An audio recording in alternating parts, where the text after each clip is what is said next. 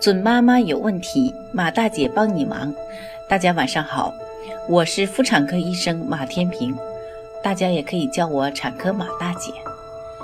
从事妇产科工作三十余年，一直希望能够为更多的女性朋友排忧解难。感谢大家对我一如既往的支持。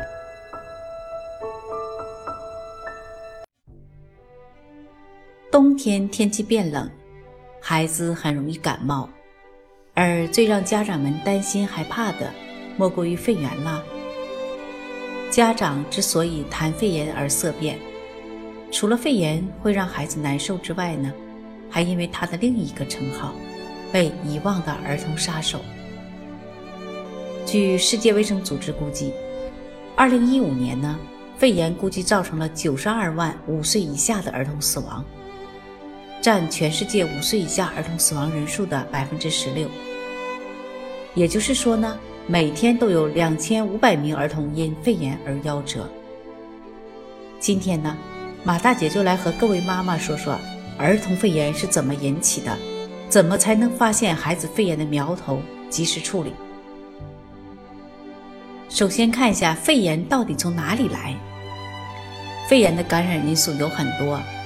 病毒、细菌都会引起肺炎，比如呼吸道合胞病毒、流感病毒、肺炎链球菌、B 型流感嗜血杆菌、肺炎支原体。如果感染的病菌不是很厉害，一旦入侵人体，就会迅速被免疫系统清除。但如果病菌是个狠角色，入侵人体后呢，我们的免疫系统就出动白细胞、T 细胞等各种武器。都不能完全打败它，病菌呢就会在孩子身体里大搞破坏，使得原本充满空气的肺泡被各种脓液、分泌物占满，气体的交换功能受到阻碍，氧气的摄入也被限制，最终因为缺氧导致一系列严重的肺炎症状，比如喘息、呼吸困难。孩子有这三种情况，小心是肺炎。肺炎最常见的症状包括咳嗽、发热和呼吸困难。小婴儿可能会有喂养困难或烦躁不安等表现。看到这里呢，许多爸爸妈妈就会有疑惑：肺炎的这些症状好像和普通感冒差不多呀，怎么辨别呢？第一点呢，孩子呼吸频率加快。肺炎最典型的表现就是呼吸困难、呼吸增快。如果宝宝只是普通感冒，一般不会有呼吸急促、呼吸困难等症状。家长呢，可以通过帮孩子数呼吸次数来判断。选择孩子不哭闹的时候，掀开孩子的衣服，数胸部的起伏。根据世界卫生组织儿童急性呼吸道感染防治规划，儿童呼吸急促的标准是呢。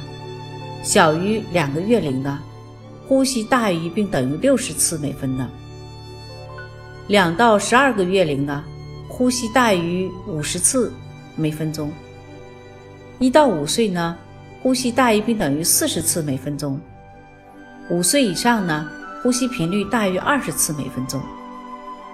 一旦发现呼吸急促呢，家长就要格外注意了。第二一点呢，高热。且服用退烧药效果不明显。普通感冒的专业名词叫做急性鼻咽炎，顾名思义，它的炎症范围一般局限于鼻咽部，属于上呼吸道感染。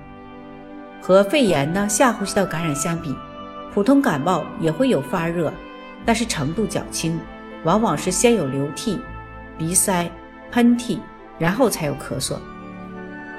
如果孩子患了肺炎呢，一般会出现高热。即便是吃了退烧药，效果也不太好。第三一点，孩子精神萎靡，食欲不振。孩子感冒时呢，能玩能吃能睡，和健康时候的状态差别不会很大。而肺炎的宝宝，整个人都会恹恹的，没有精神，吃不下饭，甚至反复呕吐，晚上也睡不踏实，哭吵烦躁。做好肺炎预防。孩家长孩子少受罪。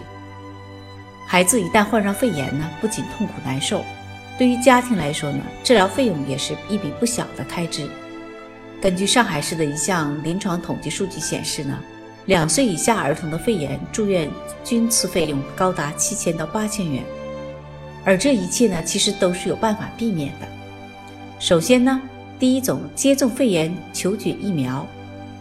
据统计呢，肺炎球菌是约百分之五十的重症肺炎的病原菌。除了能够引起肺炎呢，肺炎链球菌还能引起中耳炎、鼻窦炎、心包炎、脑膜炎，甚至导致死亡。婴幼儿呢，由于自身免疫力较低，是肺炎链球菌攻击的主要目标。因此呢，孩子满六周岁就可以开始考虑接种肺炎链球菌疫苗了。在疾病发生前就做好充分的武装。第二个，勤洗手，每个家庭成员呢都应该勤洗手。尤其是二宝家庭，如果老大已经进入幼托机构呢，放学回家之后必须第一时间洗手洗脸。第三点呢，避免接触患病人群。寒冷天气下呢，大人也容易生病。如果家里有人已经感冒生病了呢，尽量不要接触宝宝。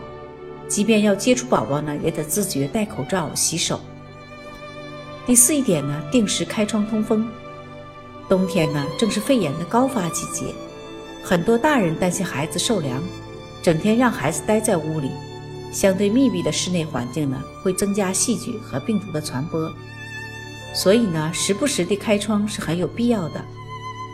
第五一点呢，让孩子远离二手烟，二手烟不仅会引发儿童哮喘、婴儿猝死综合症、气管炎、中耳炎，同样也会引发肺炎。如果家里有人吸烟，最好戒除。孩子年龄尚小，家长一定要注重预防和早期控制。如果怀疑孩子得了肺炎呢，就尽早去医院诊断，否则拖延发展成重症肺炎，那时候可就后悔莫及了。